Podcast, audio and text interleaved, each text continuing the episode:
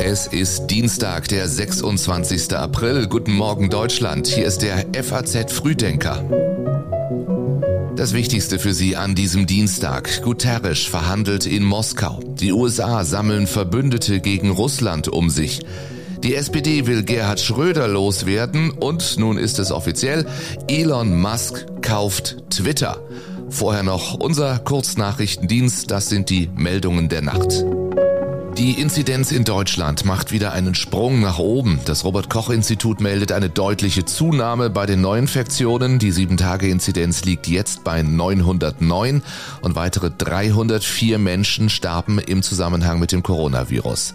Ein US-Berufungsgericht hat die für morgen geplante Hinrichtung von Melissa Lucio ausgesetzt. Der Fall der 53-jährigen Mutter sorgt seit einiger Zeit über die Grenzen der USA für Aufsehen. Lucio ist die erste Hispanoamerikanerin in Texas, die hingerichtet werden sollte. Und vor dem Hintergrund galoppierender Inflation haben zwei große britische Supermarktketten beispiellose Preissenkungen und Lohnerhöhungen angekündigt. Daniel Mohr hat die Texte geschrieben heute. Ich bin Jan Malte Andresen. Schön, dass Sie mit uns diesen Tag beginnen. Diplomatie in Kriegszeiten ist eine mühsame Angelegenheit. Heute versucht der Chef der Vereinten Nationen, den russischen Präsidenten zum Einlenken zu bewegen. Man habe das Gefühl, dass es einen Moment der Gelegenheit gibt und dies ist die Zeit, diese Gelegenheit zu nutzen. Das sagte der Sprecher der UN vor der Moskau-Reise seines Chefs Antonio Guterres. Und weiter, aber wenn wir vorankommen, und sei es auch nur in kleinen Schritten, bedeutet dies letztendlich viel für Zehntausende oder Hunderttausende Menschen, so der UN-Sprecher. Bei dem Treffen heute von Guterres und Wladimir Putin dürfte es neben einer größeren diplomatischen Rolle der Vereinten Nationen vor allem um den humanitären Zugang der UN und um sichere Fluchtrouten für Zivilisten gehen, zum Beispiel aus der belagerten Stadt Mariupol. Nach seinem Russlandaufenthalt will Guterres in die Ukraine weiterreisen, wo er dann morgen mit Präsident Zelensky zusammenkommen soll.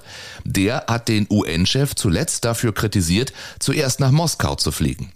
Der Druck auf Guterres war gewachsen, eine aktivere Rolle in dem Konflikt zwischen Russland und der Ukraine einzunehmen. Ja, und das tut er jetzt offenbar.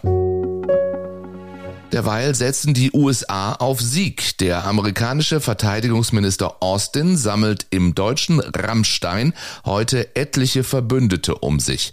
Vertreter aus mindestens 40 Staaten sollen heute auf dem amerikanischen Luftwaffenstützpunkt in Rheinland-Pfalz zusammenkommen. Ziel der Beratungen sei die dauerhafte Sicherheit und Souveränität der Ukraine. Denn, so Außenminister Blinken gestern in Kiew, gemeinsame Anstrengungen, Solidarität, den Druck auf Russland zu erhöhen, das habe konkrete Auswirkungen. Massive pressure against Russia. Uh, solidarity uh, with more than 30 countries. Uh, engaged in these efforts is having real results. Dass heute nun explizit mehr als 30 Staaten nach Rammstein kommen, das zeigt, dass es eben auch mehr sind als die 30 Staaten, die Mitglied der NATO sind.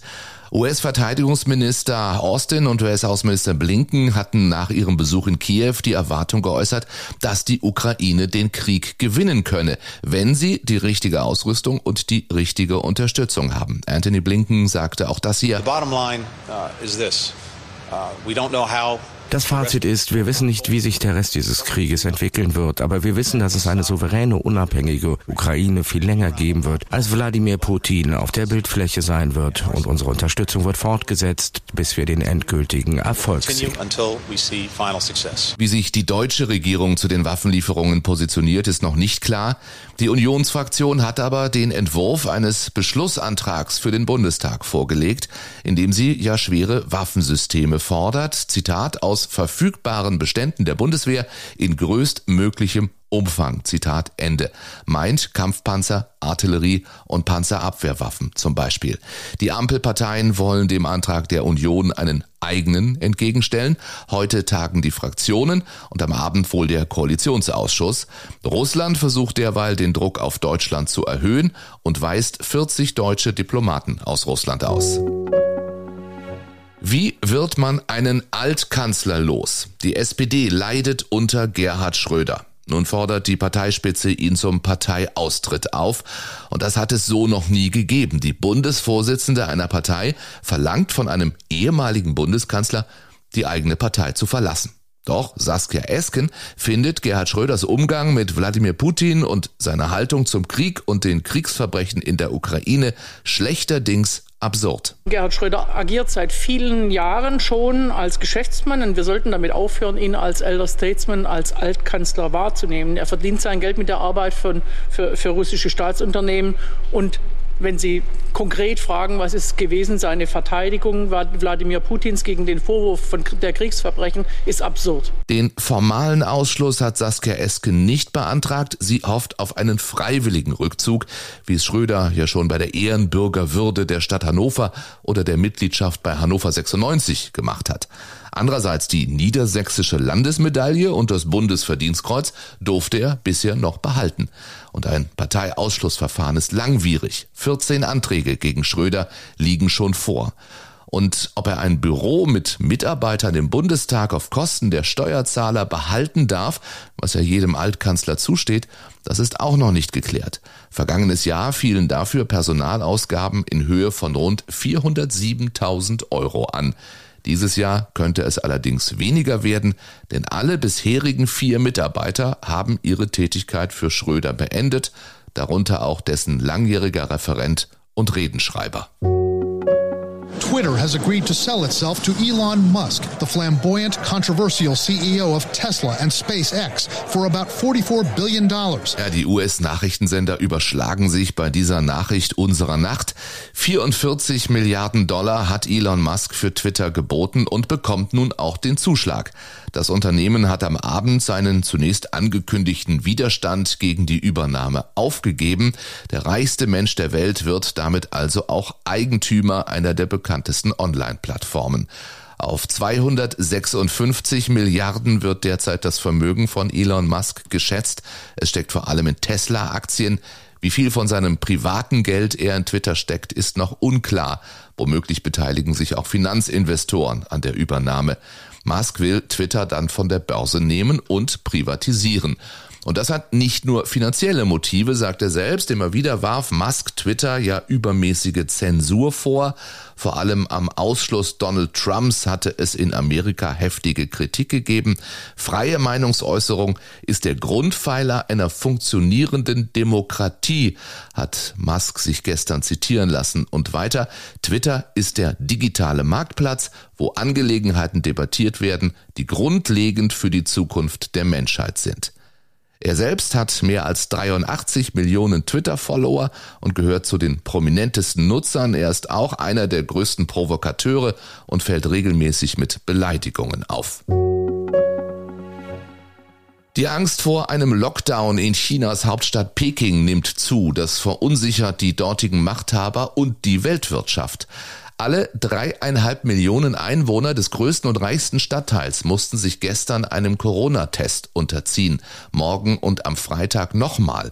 Und schon die Ankündigung dieser Massentests sorgte für Panik, Schlangen vor den Supermärkten, leere Regale, überforderte Lieferdienste und überall Menschen in weißen Ganzkörperanzügen. Viele Bewohner fürchten, dass dabei so viele Corona-Fälle entdeckt werden, dass über Peking ein Lockdown verhängt werden könnte.